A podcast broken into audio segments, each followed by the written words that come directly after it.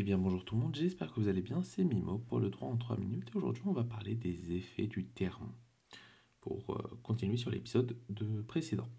Donc les effets du terme suspensif, ça va être la première partie et du coup en principe les effets sont identiques quelle que soit la source du terme. Il faut distinguer deux périodes. Avant la survenance du terme, du coup il y a deux propositions à faire pour décrire la situation avant la survenance du terme et la deuxième partie ça va être à l'échéance du terme, c'est quand le délai est expiré. Donc, quand l'obligation existe, la dette est déjà née, c'est seulement son exigibilité qui est suspendue. Donc, il faut raisonner sur un contrat de bail. On prend un contrat de bail pour une durée de 3 ans avec 1000 euros de loyer par mois. Il faut dès le départ engager 36 000 euros l'intégralité des loyers. La dette de loyer est née. On est déjà débiteur, on doit 36 000 euros, mais son exigibilité est reportée tous les mois. Cela se produit plusieurs conséquences. Si le débiteur paye avant terme, même par erreur, il ne pourra pas exercer son recours en répétition de l'indu.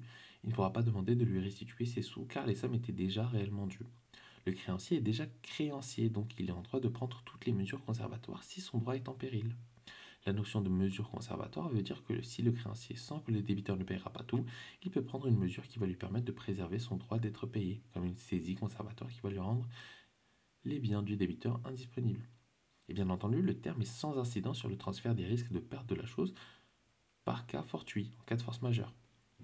Sur le contrat de vente, dans lequel l'une des parties achète un corps certain, chose avec une identité propre, à crédit, donc dans ces conditions, son obligation de rembourser est suspendue, mais il n'en demeure pas moins que la vente est parfaite et que le transfert de propriété s'est opéré, et les risques de perte de la chose pèsent donc sur l'acheteur propriétaire. Même si la chose est encore entre les mains du vendeur, si elle est détruite par cas fortuit, l'acheteur va quand même devoir payer le prix. Donc, si le bien est détruit par un événement de force majeure, qu'il est livré ou non, l'acheteur supporte la charge des risques et devra payer le prix.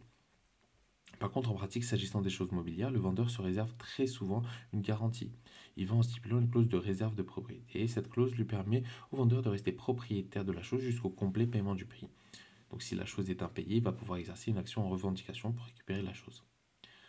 Donc l'acte juridique qui est revêtu d'un terme suspensif peut faire l'objet d'une action en nullité ou en récision pour lésion dès lors que l'obligation est déjà née et que les conditions de formation s'apprécient au jour de la conclusion de l'acte. Le point de départ de la prescription des actions dirigées contre l'acte pour nullité ou de récision de l'acte n'est pas retardé par l'existence du terme. Donc, dans un achat à crédit, la prescription de l'action en nullité commence à courir dès l'acte d'acquisition, dès le contrat. En revanche, la prescription de l'action en exécution de l'obligation revêtue du terme, par exemple l'obligation de, de payer revêtue d'un terme, commence à courir à compter de l'échéance du terme. De l'autre côté, l'obligation n'est pas exigible. Ce qui est dû à terme ne peut être exigé avant l'échéance du terme. Donc cette règle produit deux conséquences. La première, tant que le terme suspensif n'est pas échu ou intervenu, le créancier ne peut procéder à aucun acte d'exécution forcée. Il ne peut pas procéder à une saisie si sa créance n'est pas exigible. Il ne peut pas non plus agir en justice pour être payé. Du coup, le créancier d'une obligation à terme, s'il devient lui-même débiteur de son débiteur, ne peut, opposer, ne peut opposer à son débiteur la compensation. Si on admet la compensation dans cette hypothèse, ça conduirait à imposer l'autre partie un paiement anticipé et donc priver cette partie du bénéfice de son terme. Donc cette impossibilité de compensation comporte une exception. C'est l'impossibilité de compensation qui est écartée quand le terme suspensif résulte d'un délai de grâce. Du coup, on a la compensation qui est légale, va supposer que les deux dettes soient exigibles. Et du coup, à l'échéance du terme, le délai est expiré, à l'échéance du terme, la créance devient exigible. L'exécution forcée est possible après, en principe, une mise en demeure. Du coup, le résultat, c'est que la seule échéance du terme ne vaut pas en principe mise en demeure. Mais cette règle n'est pas supplétive de volonté, donc elle ne peut être aménagée contractuellement. Dans ce cas-là, il est possible de stipuler que l'échéance du terme vaudra mise en demeure.